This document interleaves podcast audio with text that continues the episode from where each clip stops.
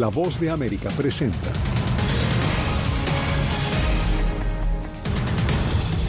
Una vez más, el gobierno estadounidense busca evitar un cierre de sus agencias. El presidente Joe Biden impulsa acuerdos con líderes del Congreso.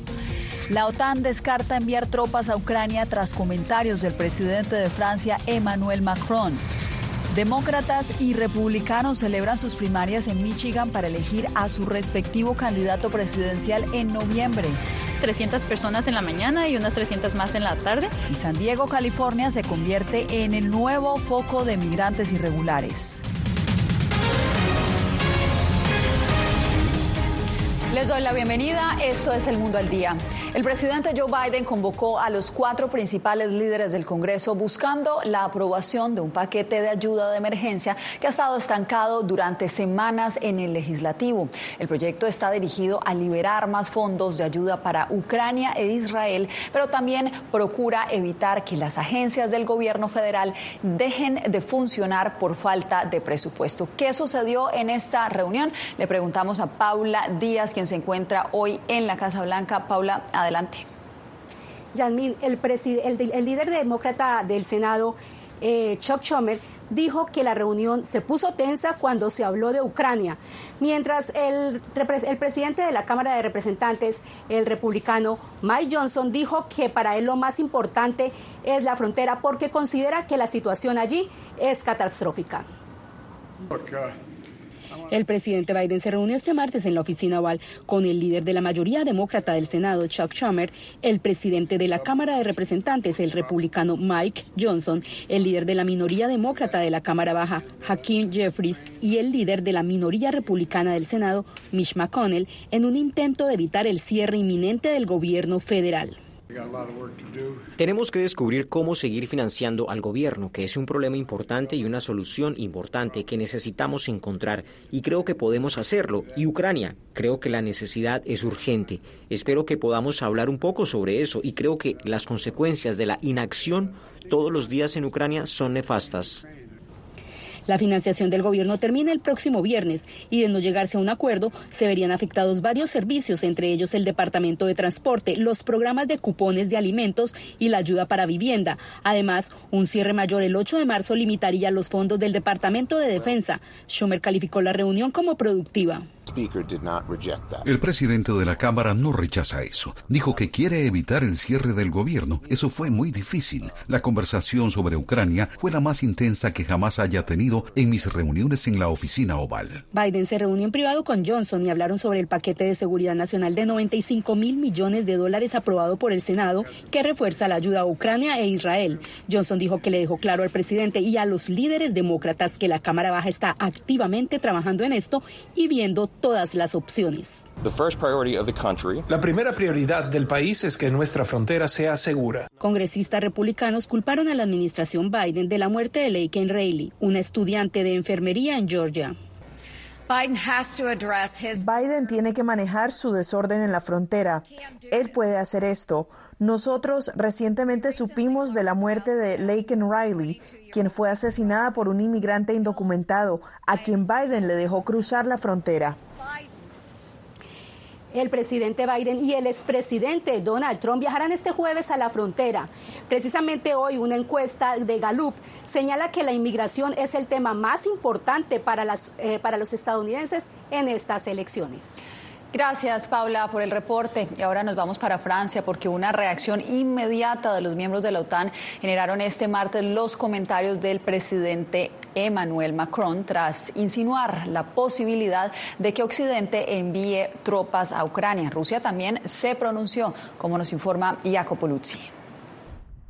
La OTAN y varios de sus países miembros, incluyendo Estados Unidos y Alemania, se apresuraron este martes a aclarar que no enviarán tropas a Ucrania. Esto ocurre después de que el presidente francés Emmanuel Macron no descartara esa idea el lunes, durante una reunión en París con otros mandatarios sobre el conflicto ucraniano. El mensaje un día después fue claro esta no es una opción. Debemos concentrarnos en lo más importante, aumentar nuestras capacidades de producción para la defensa aérea y el reabastecimiento de municiones de artillería. Francia prontamente dijo que el papel de los soldados habría sido de no combate, como de ciberdefensa o remoción de minas. Moscú, por su lado, dijo que un conflicto con Rusia sería inevitable si envían tropas. Necesitamos hablar no de probabilidad, sino de inevitabilidad. Así es como lo calculo. Entre tanto, los países del G7 buscan desbloquear 285 mil millones de dólares de activos congelados a Moscú y darlos a Ucrania. Hay divergencia entre los miembros sobre cómo proceder en línea con el derecho internacional, pero Estados Unidos minimizó las preocupaciones. Esta sería una respuesta decisiva a la amenaza sin precedentes de Rusia a la estabilidad global. Rusia continúa su avanzada en el sur de Ucrania. En una semana son ya tres las aldeas en el frente que Kiev perdió sin mucha capacidad de defenderse contra los ataques rusos. Jacopo Luzzi, Voz de América.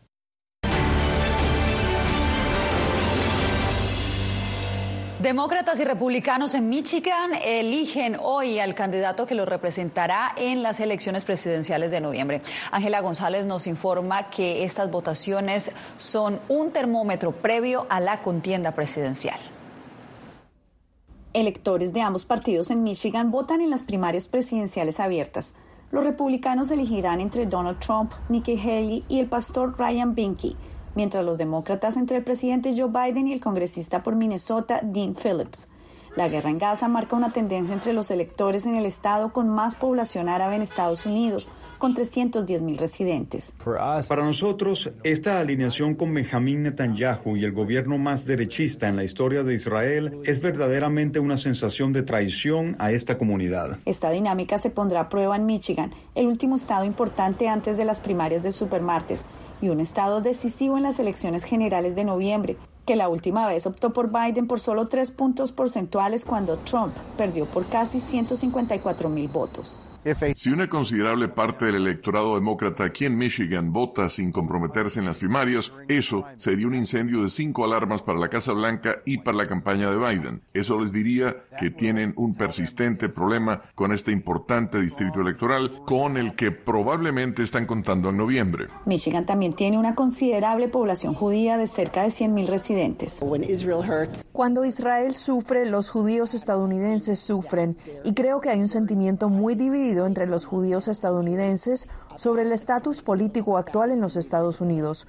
Creo que no es una idea única para todos sobre si los demócratas o los republicanos servirán mejor a la causa. Ángela González, Voz de América.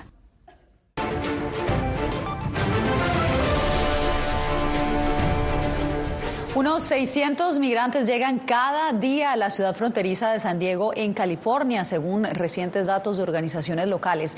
Las estaciones de autobuses están llenas de personas recién llegadas a Estados Unidos y como nos informa Alex Segura, el panorama ha sido así durante las últimas semanas. Llegar al aeropuerto hay dos maneras. Hay un autobús que nosotros estamos contratando para llevarlos para asegurar que lleguen seguramente, pero también hay otra manera de llegar a través del transporte público. En estos días hemos estado viendo que migración está sacando a como póngale 300 personas en la mañana y unas 300 más en la tarde. El guatemalteco Otto cruzó la frontera y se entregó a las autoridades. Estados Unidos es un país de oportunidades que no lo discriminan a uno, pues si bien todavía siguen llegando migrantes de América Latina, la gran mayoría, según datos de organizaciones locales, son de Asia y África. Mi nombre es El Khalil Bosaola, vengo del Sahara Occidental, de Layún, es una colonia, ex colonia española, y por eso hablo español. A pesar de esta situación, el centro de bienvenida de migrantes que ha estado atendiendo en los últimos meses al creciente número de personas que llegan a San Diego desde la frontera ha cerrado por falta de recursos públicos, después de agotar una partida de 6 millones de dólares desde septiembre. Esta estación de autobuses aquí en el centro de San Diego se ha convertido en un punto inesperado de llegada de migrantes que acaban de cruzar desde la parte mexicana para dirigirse a otros puntos de la geografía estadounidense. Alex Segura, Voz de América, San Diego. Y en ese largo camino que emprenden muchos migrantes para llegar de forma irregular a Estados Unidos se enfrentan muchos peligros, incluyendo el ser víctima de atracos. En cámaras de vigilancia, la patrulla fronteriza capturó el momento en que bandidos armados en el área de Chula Vista, California, robaban a varios grupos de personas mientras intentaban ingresar al país ilegalmente. Y del otro lado de la frontera también hay temor por parte de los migrantes. En Ciudad Juárez hay muchos que aseguran que la situación que vive ese país por parte de las bandas criminales también les inquieta, como nos reporta César Contreras. Tratamos lo más posible de resguardarnos, bien sea en el sitio donde nos están dando al ojo, Alrededor de 2.100 elementos del ejército mexicano se encuentran patrullando las calles de Ciudad Juárez luego del aumento de la violencia en México cambian los mandos o cambian lo que tenga que cambiar, pero sigue habiendo el mismo problema y nadie dice nada y continúan las cosas. Por un momento en el camino se bajan, se bajan los índices de violencia, pero mientras sigamos eh, teniendo impunidad, mientras sigamos teniendo gente armada en las calles, pues esto va a seguir pasando. ¿no? Tan solo en el mes de febrero, 65 personas han sido asesinadas en esta ciudad fronteriza, según la Fiscalía Zona Norte de Chihuahua. En esta ciudad se nos hace muy difícil, pues, en base a todo lo que está aconteciendo con los diferentes tipos de bandas organizadas, pues. Para activistas locales, los problemas de seguridad que se han agudizado en las últimas semanas en Juárez inquietan a los migrantes afecta más que nada en la confianza de ellos, de poder moverse libremente, tanto para ir a atenderse médicamente como para este, poder hacer los trámites necesarios en su estadía en esta ciudad. Se espera el arribo de más elementos del ejército mexicano a la frontera en los próximos días. César Contreras, Voz de América, Ciudad Juárez, México. Un brote de sarampión en una escuela de Florida ha llevado al gobierno de ese estado a desafiar a los Centros para el Control y Prevención de Enfermedades.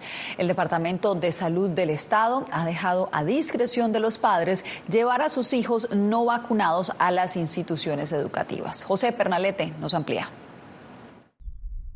Tras el registro de ocho niños contagiados con sarampión en el sur de Florida, el Departamento Estatal de Salud deja a discreción de padres o tutores si los niños asisten a clases, mientras que los Centros para el Control y la Prevención de las Enfermedades sugieren que los infantes no vacunados con riesgo de exposición no acudan a las aulas durante al menos tres semanas. Pues bien angustiados porque de verdad que las mamás hoy en día no quieren vacunar a los niños por el estigma del autismo, pero ahora el brote de sarampión es peor. Por cultura, por religión y porque hoy en día la gente no está de acuerdo con las vacunas.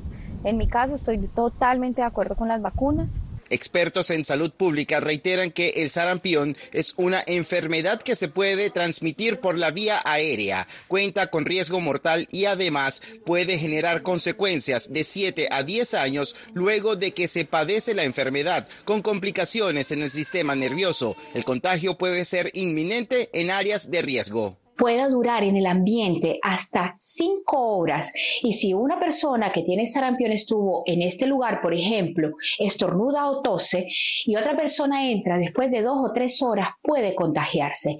De acuerdo con los CDC, Florida es una de las 15 jurisdicciones en la nación con casos de sarampión. El registro reciente contabiliza 35 infectados. José Pernalete, Voz de América, Miami.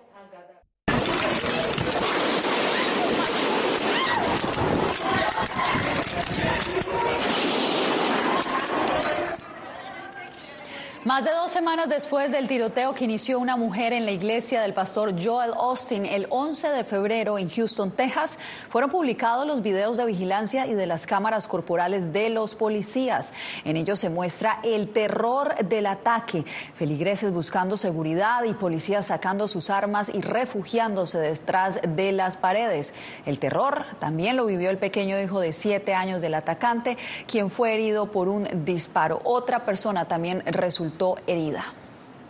Cuando volvamos, no mejora el panorama para los residentes que viven en inmediaciones del volcán de agua en Guatemala. Les contamos por qué.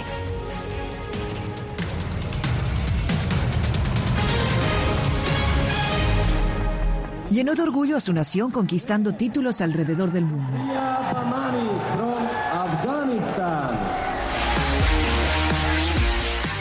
Sin embargo, como mujer que desafía las expectativas de género en Afganistán, su vida, triunfos y carrera están ahora en grave peligro. Rompiendo un tabú. Ahora, en todas las plataformas de La Voz de América que empiecen a callar a periodistas, que empiecen a callar medios. Periodismo, la prensa libre importa, una producción especial de La Voz de América. Porque al final lo que está en juego no solo medios de comunicación, sino la democracia de un país. Disponible en vozdeamerica.com. En medio de la guerra, una mujer debe enfrentar su embarazo sola mientras su esposo lucha por defender a su patria.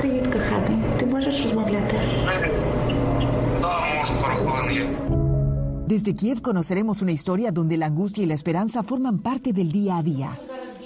Madre Ucrania.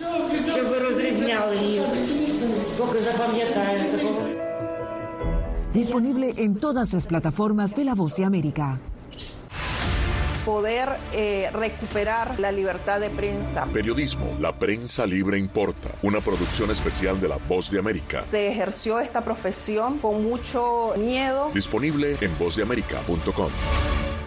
¿Quieres mantenerte informado de primera mano? Únete a nuestro canal de WhatsApp. Lo que ocurre en Estados Unidos, América Latina y el mundo directamente a tu celular. Escanea el código que ves en pantalla y conéctate con las noticias para recibir información veraz y balanceada. Noticias de última hora, reportes originales y verificación de información. Porque en La Voz de América, la prensa libre importa.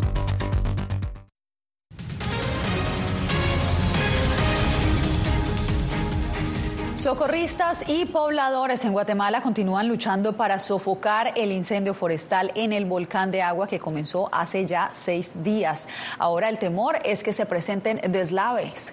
Ligia Toledo nos informa. Debido a la topografía del terreno y las ráfagas de viento, autoridades del Ejecutivo y la Coordinadora Nacional para la Reducción de Desastres con Red informaron que el incendio forestal del volcán de agua se ha controlado en un 60%.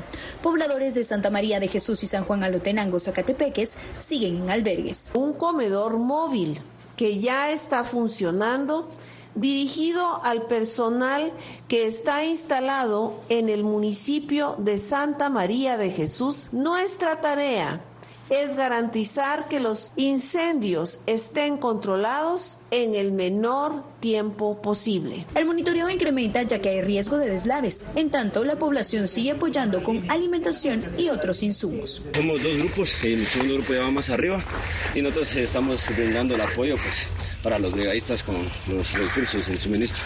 Estados Unidos, China, Taiwán, México y Honduras se han sumado a los esfuerzos para sofocar las llamas en el coloso. En seis días de incendios se han utilizado 459 mil galones de agua en 227 vuelos. Más de 800 bomberos y 250 hombres caminan hasta tres horas para llegar a los focos de incendio. Por ello, pobladores llevan ayuda. Queremos apoyarles eh, a todas las personas de aquí para hacer la comida y tortilla y todo eso. El ayuda que viene en otras partes, que el Señor les bendiga. Tras cuatro días de suspensión de clases, este martes los centros educativos de dos municipios afectados reanudarán labores. Ligia Toledo, Voz de América, Guatemala. En Venezuela aumenta el número de candidatos que buscan disputarle la presidencia a Nicolás Maduro en las elecciones de este año. Tras la inhabilitación de María Corina Machado, ya son 10 los aspirantes. Álvaro Algarra nos amplía. Mientras los venezolanos continúan a la espera de la fecha para las elecciones presidenciales, ha surgido una decena de aspirantes que dicen no formar parte de la oposición que apoya a María Corina Machado ni del oficialismo y se presentan como candidatos independientes. Para el jefe del Departamento de Ciencias Políticas de la Universidad Central de Venezuela, Leonardo Morales, las candidaturas responden a la realidad política venezolana. No hay nada que indique hasta ahora que sean candidatos impopulares. Y lo otro es que independientemente de que la señora Machado haya ganado unas primarias, no supone que el resto de los grupos de oposición deban seguir la, decisión de esas primarias, porque no todos, no, todos estuvieron sujetos ni de acuerdo con ese, con ese proceso. El politólogo Arlán Narváez asevera que esos candidatos buscan beneficiarse en el escenario de que María Corina Machado no sea habilitada. Yo estoy convencido de que hay algunos que buscan dividir. Están allí simplemente como, caimán en boquecaño, como se dice en criollo, a ver si pueden pescar en río revuelto. Lo correcto es que que la oposición se mantenga firme con María Corina hasta el final. Los aspirantes a la presidencia incluyen al comediante y empresario Benjamín Rauseo, conocido como el Conde del Guácharo, el pastor cristiano y ex candidato presidencial Javier Bertucci, el abogado Antonio Ecarri, los actuales diputados de la Asamblea Nacional José Brito, Juan Carlos Alvarado, Luis Eduardo Martínez, el disidente del chavismo Luis Ratti, el ex alcalde de San Cristóbal y expreso político Daniel Ceballos, el periodista periodista Seir Contreras y la dirigente sindical Elsa Castillo. Álvaro Algarra, América, Caracas. Al regreso, muy cerca de su natal Nicaragua, la Miss Universo Shanice Palacios regresa al, a Centroamérica meses después de ser coronada.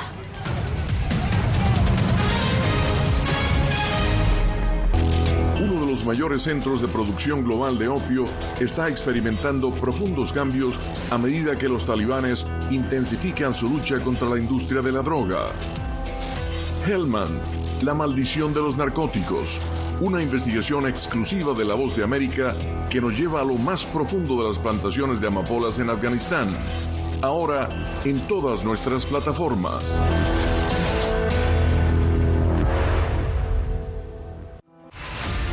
Decir que son fauna.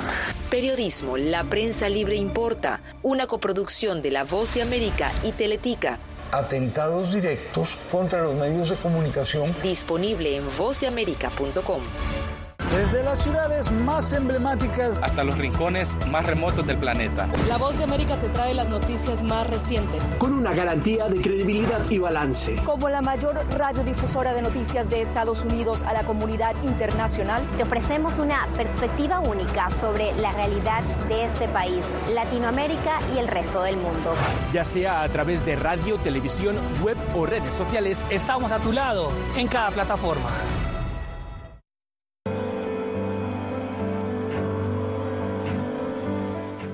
Motivado por la defensa de la libertad y la democracia en el mundo, este estadounidense dejó todo y se marchó a Ucrania para hacer un trabajo humanitario arriesgando su vida, transportando suministros, alimentos y medicinas a los territorios del este de Ucrania, bajo asedio.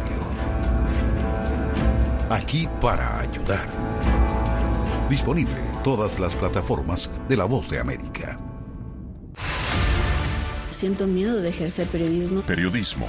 La prensa libre importa. Una coproducción de La Voz de América y Teleamazonas. Siento miedo de decir que soy periodista. Disponible en vozdeamerica.com.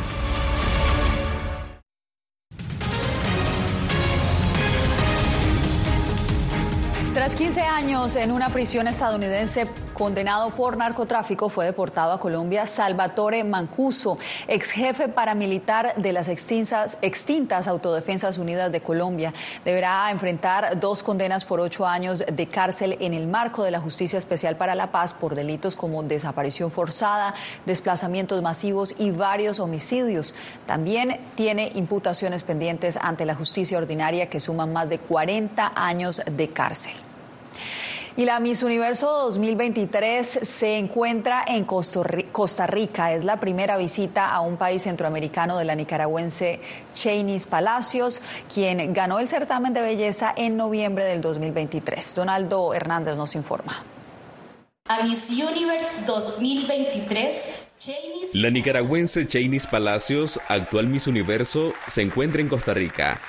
Puedo decirte que Costa Rica me ha hecho sentir en mi hogar y estoy inmensamente agradecida por el recibimiento, el amor que me han brindado. Es el primer país de Centroamérica que Palacios visita desde que en noviembre de 2023 ganó el certamen de belleza más importante del planeta. Este triunfo, aparte de ser de mi bella tierra de lagos y volcanes, es de ustedes, es de Panamá, también de Panamá, también de Honduras, también de El Salvador y Guatemala. Decenas de nicaragüenses residentes en Costa Rica recibieron a Chainis en el aeropuerto Juan Santa María. Yasser Bobadilla fue el único que logró acercarse a la reina.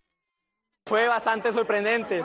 No pensé que, que, lo iba a lograr, pero yo me propuse que ella me tenía que firmar la bandera y gracias a Dios se me dio. Otros nicaragüenses, aunque no pudieron saludar a la compatriota, muestran su emoción por la visita de Miss Universo. Mucho yo no me sentía tan orgullosa de Nicaragua como ella lo ha hecho. O sea, ella nos ha representado súper bien. Ella es un hecho real de que las mujeres podemos triunfar, podemos lograr nuestros objetivos. Chainis ha postergado su regreso a Nicaragua desde que ganó el concurso. En diciembre del año pasado, el gobierno confijó la organización Miss Nicaragua y a su directora Karen Celeberti no se le permitió ingresar al país. Donaldo Hernández, Voz de América. Un plan de respuesta humanitaria lanzó Naciones Unidas desde la capital haitiana. El plan busca proporcionar desde Puerto Príncipe alimentos, alojamientos, salud, educación y servicios de protección a 3,6 millones de haitianos durante los próximos 12 meses. La medida llega en el contexto de una grave crisis de seguridad. Recordemos que en el 2023 el país registró el mayor número de asesinatos, secuestros, linchamientos y agresiones sexuales de los últimos cinco años. Nosotros hacemos una breve pausa, usted no se mueva porque ya regresamos. Soy Gonzalo Abarca, presentador de La Voz de América. Cada semana, desde nuestro programa Foro, programa de análisis y debate, vamos más allá de la noticia, con los temas de interés que ocurren en Estados Unidos e impactan en toda la región. Desde La Voz de América, tengo el privilegio de moderar debates y confrontar ideas diferentes. Así nuestra audiencia se puede formar su libre opinión y tomar sus decisiones bien informadas, porque en La Voz de América, la prensa libre importa. El crimen organizado asesinaba a los chicos y luego cremaba los cuerpos. Periodismo, la prensa libre importa, una coproducción de La Voz de América y Latina. Sí que es complicado hablar acá de libertad de expresión. Disponible en vozdeamerica.com. Soy Divalicet Cash, periodista y presentadora de La Voz de América. Ir más allá de la noticia, escuchar las voces de las minorías y de las comunidades más vulnerables para informar sobre sus necesidades y logros es mi pasión. Se ven. Desde Washington, visibilizar la diversidad étnica de Estados Unidos y de la comunidad hispana es parte de una pasión que compartimos en La Voz de América, donde la prensa libre importa. Que empiecen a callar a periodistas, que empiecen a callar medios. Periodismo, la prensa libre importa. Una producción especial de La Voz de América. Porque al final lo que está en juego no solo medios de comunicación, sino la democracia de un país. Disponible en vozdeamerica.com.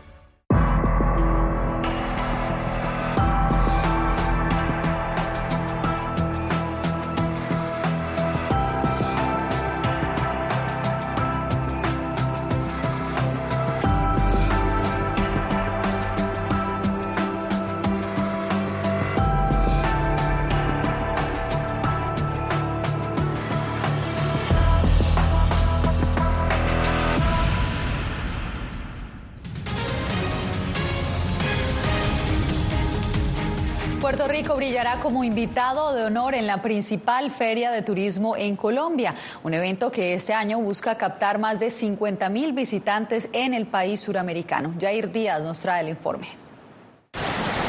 Puerto Rico, la isla caribeña reconocida por sus paradisíacas playas, es el invitado de honor este año a la edición número 43 de la vitrina turística ANATO, la feria anual de la Asociación Colombiana de Agencias de Viaje y Turismo. A partir del miércoles tenemos la feria eh, más importante de América Latina, las agencias de turismo donde hay una, donde se muestra la oferta turística que tiene el mundo, Latinoamérica, pero especialmente Colombia. Esta vitrina turística espera alcanzar más de 50 mil visitantes, superando los 38 mil procedentes de 31 países que asistieron en 2023, cuando Canadá, Estados Unidos y México generaron gran cantidad de negocios. En Cali tienen cientos de nubes de mariposas. En Michoacán también una mariposa muy marca la cultura, la tradición, los calles, la historia, la artesanía. Bajo el lema Colombia abierta al mundo, el gobierno del presidente Gustavo Petro señala además que por primera vez más de 70 empresarios de territorios marginados por la violencia participarán en la feria.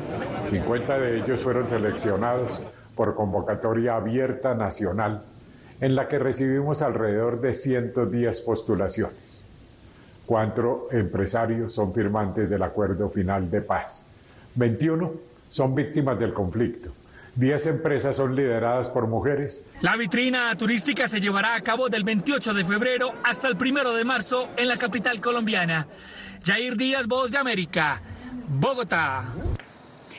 Un nuevo descubrimiento de vida marina encontraron científicos en Chile. Hallaron más de 100 nuevas especies que viven en los montes submarinos frente a las costas de ese país. Desde corales de aguas profundas, pasando por esponjas de cristal, erizos de mar, anfípodos y langostas. Todos ellos se conocieron durante una reciente expedición llamada Schmidt Ocean, en la que utilizaron un robot submarino que llegó hasta lo más profundo del océano. Con estas imágenes me despido por hoy.